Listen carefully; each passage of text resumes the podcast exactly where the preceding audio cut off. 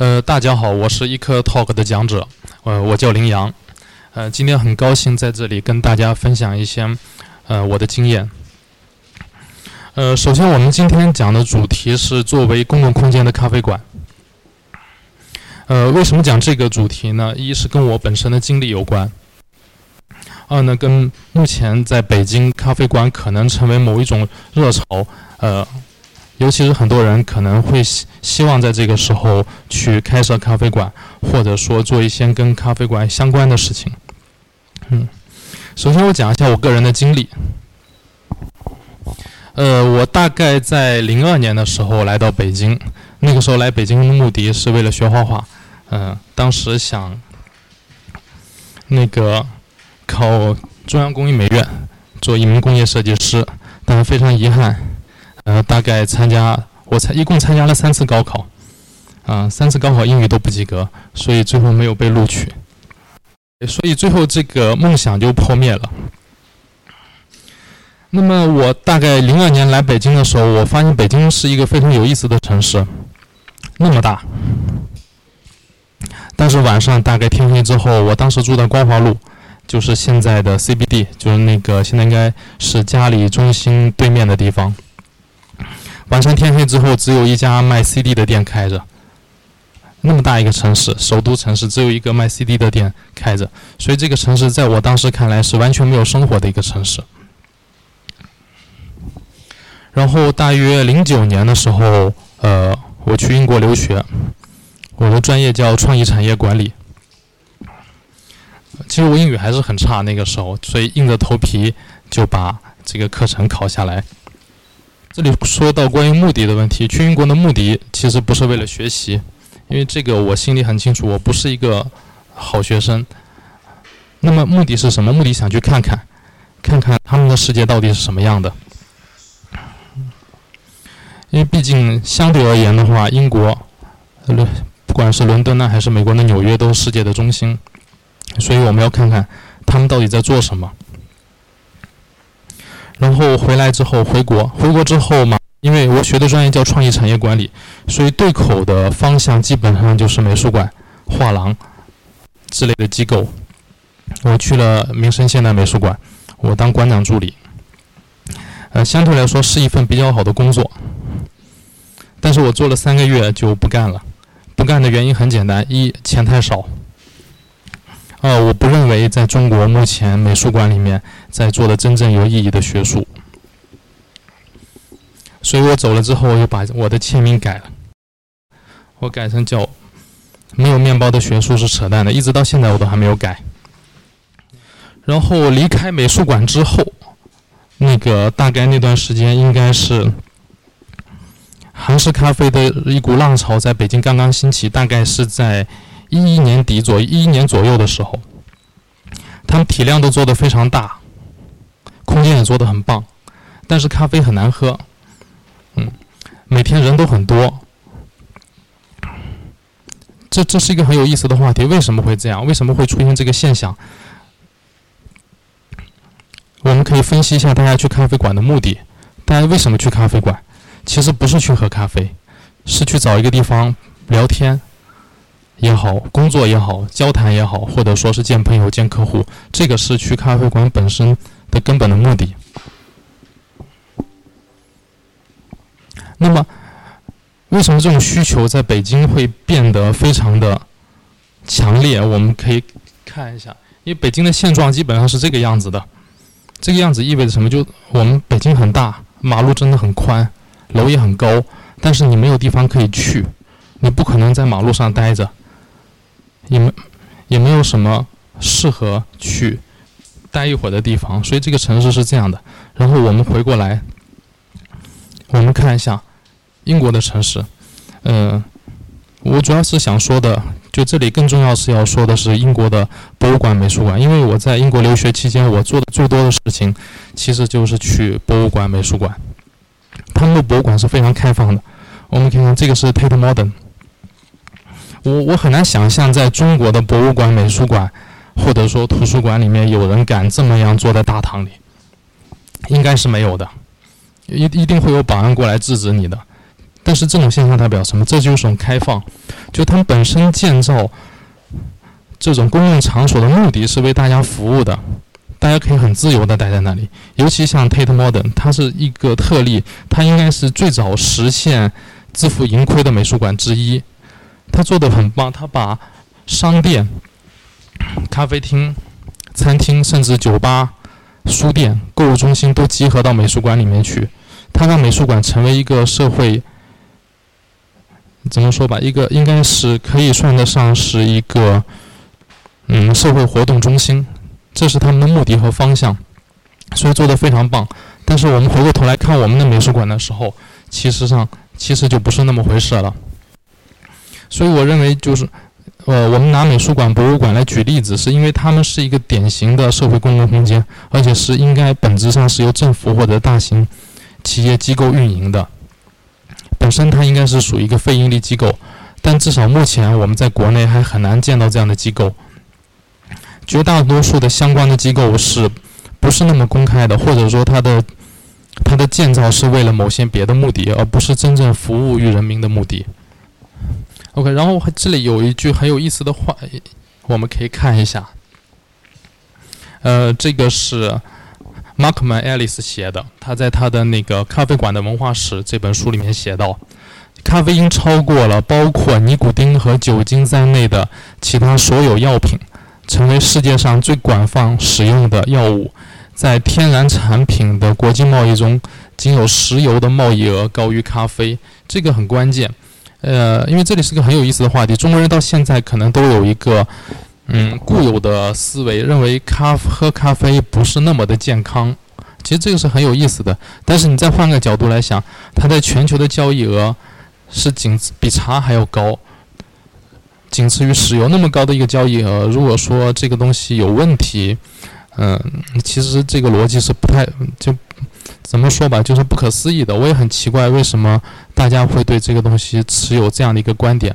而且事实上，咖啡对人体几乎在至少在目前医学里还没有证明咖啡对人体有害。然后我们讲一下早期的咖啡咖啡厅。一六五零年左右，咖啡馆出现在伦敦的时候，其实它的它在。它在社会中扮演的作用，更多的还是公共社会公共空间的角色。人们在咖啡馆读报、抽抽烟、谈话、交谈，啊，甚至是谈生意。然后，尤其是到了后期，就是十十七世纪后期的时候，很多咖啡馆往往都开在一些证券公司啊、保险公司，或者是政党集散地。这个也很有意思。尤嗯，尤其到了后来，尤其是十七世纪晚期，英国的金融呃，英国金应该是英国金融革命，也是在咖啡馆发生的，所以这些都非常有意思。当然，也是正因为咖啡馆它的足够开放和它的自由度，尤其是言论的自由度，导致那个英国查尔斯二世二世，呃，甚至颁发过禁止开咖啡馆的公告。就说咖啡馆曾经一度是被禁止的，而且这个事情不只是发生在英国，呃，包括后来的意大利、西班牙等地都发生过类似的事情，非常有意思这个这个话题。但是这个不是我们今天嗯需要去讨论的重点。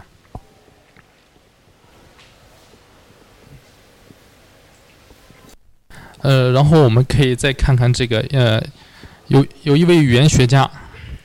塞利奥·约翰逊在他的词典中这样定义咖啡馆。呃，我认为这个定义对咖我们理解咖啡馆还是比较有帮助的。他定义咖啡馆为一个消遣娱乐的场合，不仅卖咖啡，也为客人备有报纸以供阅读。其实他这句话很明确的一点表示，就是咖啡本身在咖啡馆中的作用不是最主要的，它的附带的附加的功能可能会更加重要。OK，我们现在来讲，呃，梳理一下这个关于就是咖啡馆在中国的一些简单的脉络。呃，在一般人印象里，大概就是尤其是十来年前最有印象的应该是上岛。我查资料看，大概是上岛在九五年、九七年左右的时候，在海南开设了第一家店。但是在我的概念里面，上岛并不是真正意义上的咖啡馆，或许来说它是。他打的咖啡馆的名字而已。因为怎么说，他不真正售卖咖啡馆，他卖的西餐也不是真正意义的西餐。因为你从不管是从它的空间装饰上、产品形式上，它完全是在营造一种西方资本主义生活的状态的假一种状态，它是去有意的营造这种状态，但它并没有真正意义的去提供咖啡，或者说提供咖啡馆所应该具备的适合的公共开放的空间。因为尤其早期，大家可以看到，呃。就是在这一类的咖啡馆，包括上岛在内，他们都更喜欢用隔间，就是分割开的空间，甚至是用帘子拉起来，很私密。呃，而且消费也会比较高，甚至是某种不透明的消费。所以这这本质意义上它不是不属于咖啡馆的属性。所以在我的概念里面，我不认为上岛可以算得上是真正意义的咖啡馆，它可能只是一个名字吧。就是上岛把咖啡馆这样三个字，然后带到了中国人的视野里面，让中国人对咖啡馆产生了想象。然后是一九九九年，这个比较重要。一九九九年的时候，星巴克进入中国市场，在在国贸，就是现在的国贸开始第一家星巴克在中国的第一家店。当然，现在这家店已经关掉了，关掉的原因是因为租金太高，呃。据说是他当时关掉的时候，租金已经涨到一千块钱每每月，已经超出了星巴克的承租能力了，这很可惜。呃，当然，它同时也是也说明了中国的发展速度的快，非常的快，快到连星巴克这样的品牌都已经无法承受相应的租金了。我认为，我个人认为，星巴克进入中国之后，才中国就近代，我们只能说是。我们甚至把时间缩短到近二十年吧，因为在民国时期啊，或者说改革开放之前，事实上那个时候是有咖啡馆的，但是那个历史的脉络很难研究，也不是我们讲的重点。嗯，就我们可以简单理解为近二十年，近二十年来，星巴克的进入可以算得上是中国真正意义上有了星，有了咖啡馆，因为它实实在在是一个标准的咖啡馆，至少它是现代形式的咖啡馆。星巴克，它所，它从一开始到，甚至到进入中国，哪怕到目前为止，它还是它主打的旗号还是作为就你家庭和办公室之外的第三空间。所以，第三空间的概念，事实上是由星巴克提出来的。但我们仔细分析这个概念，它本质上也是一种社会公共空间的概念。为什么呢？星巴克解决的问题是什么？因为当然，我们要从首先从星巴克的定位开始。星巴克大多是开在写字楼商圈呃附近，它的主体客户群还是更多的是一些白领阶层、商务人士。大家去星巴克的目的可能是为了交谈，或者说是呃见面啊、谈生意，还是为了这些目的。所以它本身本质上解决的。还是一个空间的问题。虽然虽然零八年的时候，星巴克遇到了非常严重的危机，然后这个危机导致他那个暂时关闭了他在美国的七千五百家店，对外宣称是要对员工进行更好的培训，然后让员工能够做出更好的 espresso。但是我看到的现象其实不是这样，我看到的现象是，零八年之后，星巴克把全世界几乎所有星巴克店里面的半自动咖啡机换成全自动。这个这个行为事实上是非常明确的，就是说，他已经明确的认识到，咖啡并不是那么重要，最重要的是保证快速出品和品质的稳定，所以他事实上已经非常明确的知道咖啡不是那么重要。呃，他一直宣称，他从来没有宣称自己的咖啡有多好，他往往宣称的就是星巴克的烘焙技术是最好的。但我相信这一点，他们的烘焙技术应该是最好的。OK，然后，呃，在星巴克进入中国之前一两年，另外一个我们国内自有的品牌也出现，就是，哎，稍等，就是那个雕刻时光。雕刻时光的出现，事实上是很有意思的。呃，我并没有找到过多的实际的资料来证明他们当初的目的，但是同时他也提出了另外一个口号，他提出的口号是叫做“不再”。雕刻时光就是在去雕刻时光的路上。事实上，跟星巴克提的第三空间的概念是一模一样的。呃，在我看来，它是一模一样，只是他们的客户群不一样。雕刻时光，呃，原先还是开在学院附近，它更多的针对是一些跟文化艺术、文学相关的人士。就是说，在今天的说法，就是它的主体客户群可能是一些文艺青年，而不是商务人士。所以，相比星巴克的快节奏来说，那么雕刻时光的节奏会慢很多，这个是它的区别。但是它的体量不够，我个人认为体量不够，不足以作为研究的对象。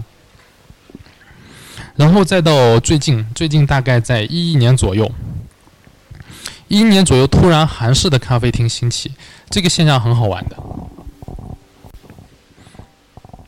那体量都非常大，基本上我们现在能看见。常见的四五百平，甚至有上千平、一千五、两千平的都有，体量非常大。装修基本上都是一样，主以以主要是以主打空间的手段来，嗯，作为吸引人眼球的地方吧。但他们咖咖啡非常难喝，所有几乎所有的产品都很糟糕。但为什么突然火起来，而且相当的火？甚至有些品牌号称自己每天客流量超过两千人。啊，超过两千人的概念是什么？超过两千人的概念就是比星巴克还多。啊，但我认为这个数据应该是真的。它为什么会出现这种现象？在我看来，还是由于它解决了北京这样一个城市对公共空间极度缺乏的需求，还是因为大家没有地方去。星巴克一般还是开在写字楼、商务楼附近。那么。它相对比较商务，它呢开在哪里？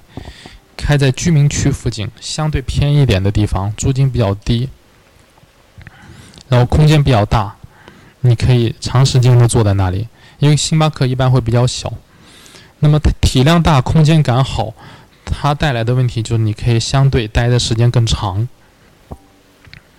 所以这个是韩式咖啡馆的出现，它带来的。带来的功能功能上的作用，我认为它，或者或者或者说，换句话说，它就这种韩式咖啡馆的出现，它解决了过去消失茶馆的社会功能的作用。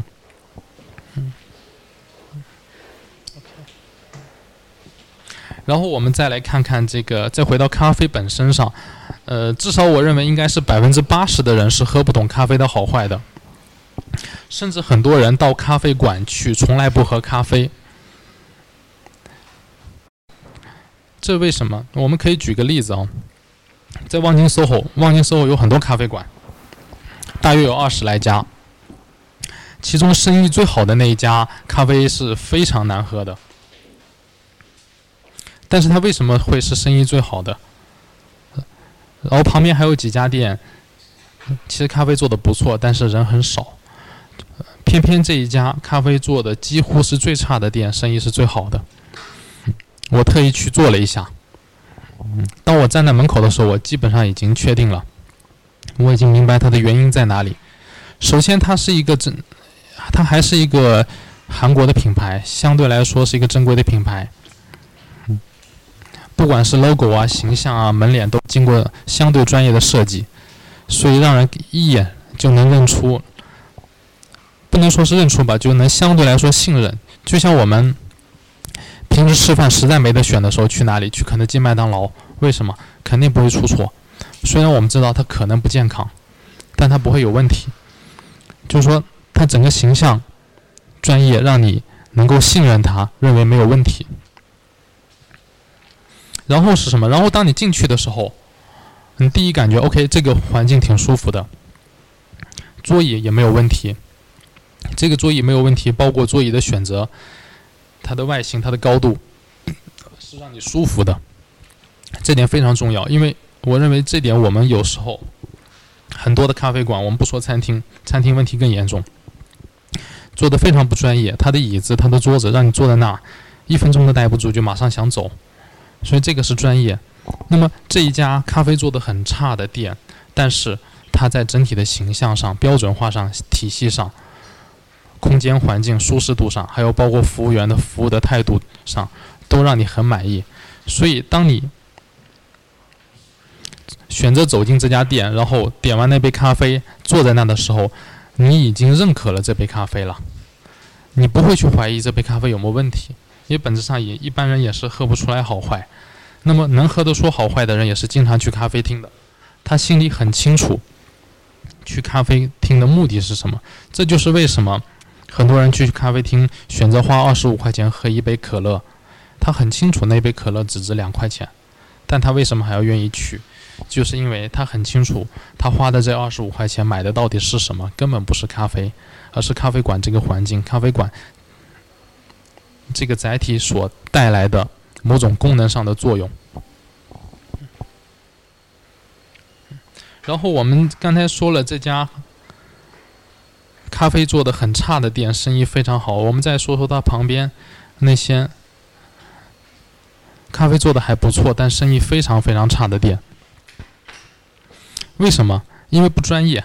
它不专业在哪？我们先看一下这个例子。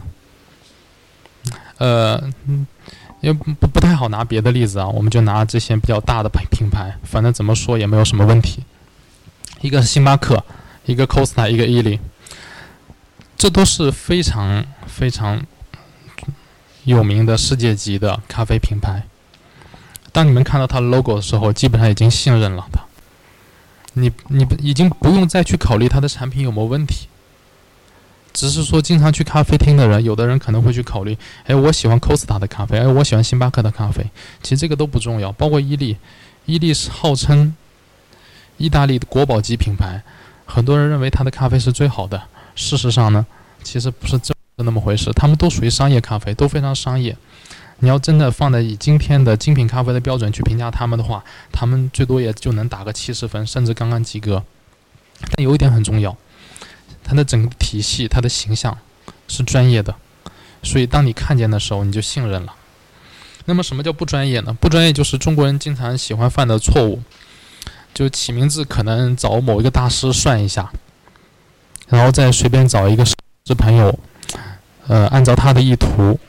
去做一个 logo，然后就会成为这个样子。因为我不太好拿别的品牌来说明这个问题，这有点说人不好的嫌疑。所以我找我，这是我前段时间发现的非常好的一个例子。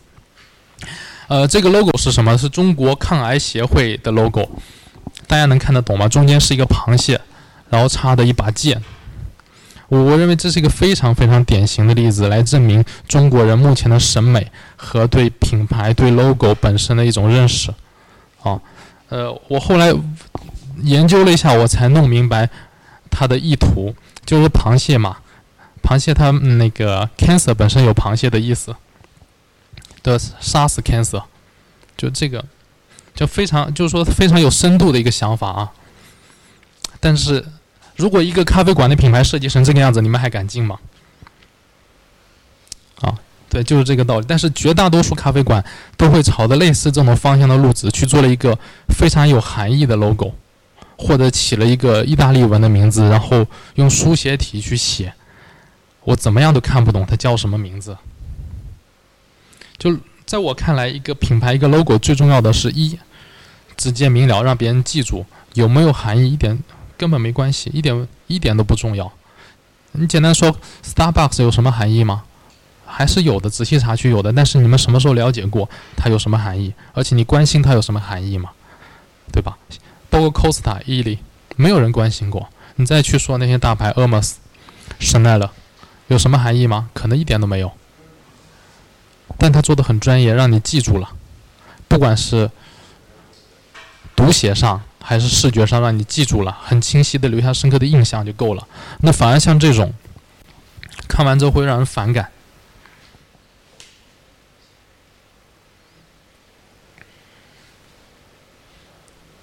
OK，一会儿再说那个。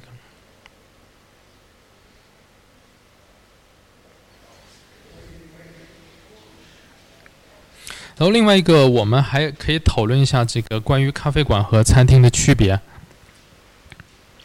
咖啡馆跟餐厅有本质的区别，这个本质的区别在哪？举个例子，比如说一家餐厅，你连续去吃三次之后，我相信近期内你都不太愿意去。但是如果你楼下、你家楼下或者你公司楼下附近有一家还不错的咖啡馆，你可以每天都去。每天去点那杯你喜欢的拿铁，甚至一天去三次，你也不会觉得烦。为什么这个很有意思？这就是一个本质的区别。这个区别的根本原因就是在于需求。这需求意味着什么呢？就是你去餐厅的需求是解决一个吃喝温饱的问题，但是你去咖啡馆，你根本解决的不是一个吃喝的问题，你解决的是一个空间、一个环境的问题。你需要一个适宜的环境去解决你的需求。你的这种需求可能是交谈、休闲、会面。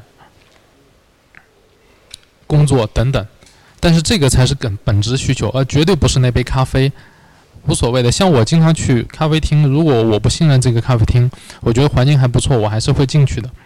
但进去之后，我会点什么？我点杯可乐，点个苏打水。为什么？因为我知道那个肯定没有问题。他做的东西我不敢喝啊。但是我很清楚，我进去为了什么？我进去是为了我需要一个地方待一会儿也好，见个人也好，做点事情也好。这个是咖啡馆本质上的区别，所以对咖啡馆而言，它的形象、它的设计、它的舒适度、环境、整个空间感，是远远比产品本身要重要。如果让我来排序的话，我认为形象是第一位，然后是空间，然后是服务，最后才到产品本身。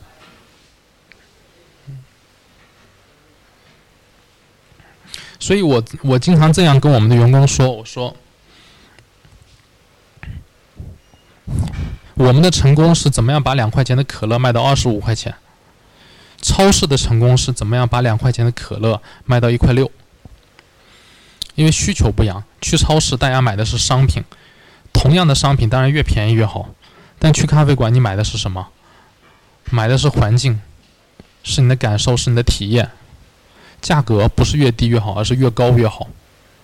是你如何卖到二十五，然还让客人买的心服口服。当然，有一天我更希望买到三十五，甚至卖到五十。但我相信大家一定会买单。为什么？因为当你做到那个级别，做到他认为他愿意在你这里待一两个小时，为你付五十块钱费用的时候，你卖他一杯水卖五十块钱也是可以的。所以这个很有时，经常我常常看到有些文章啊，来抨击说星巴克的咖啡成本只有不到五块钱。我先不说它咖啡成本是否不到五块钱这个问题，这个本质的问题，他们根本不知道星巴克到底卖的是什么。所以最近有一些，呃，所谓的 IT 公司出来要搞咖啡厅，他说要打破咖啡厅的那个暴利现象。我卖九块钱咖啡，我认我认为这些人从本质上根本不知道咖啡厅到底是在卖什么。大家去咖啡馆需求到底是什么？如果当他知道之后，他一定会认为自己所说的话是极其愚蠢的。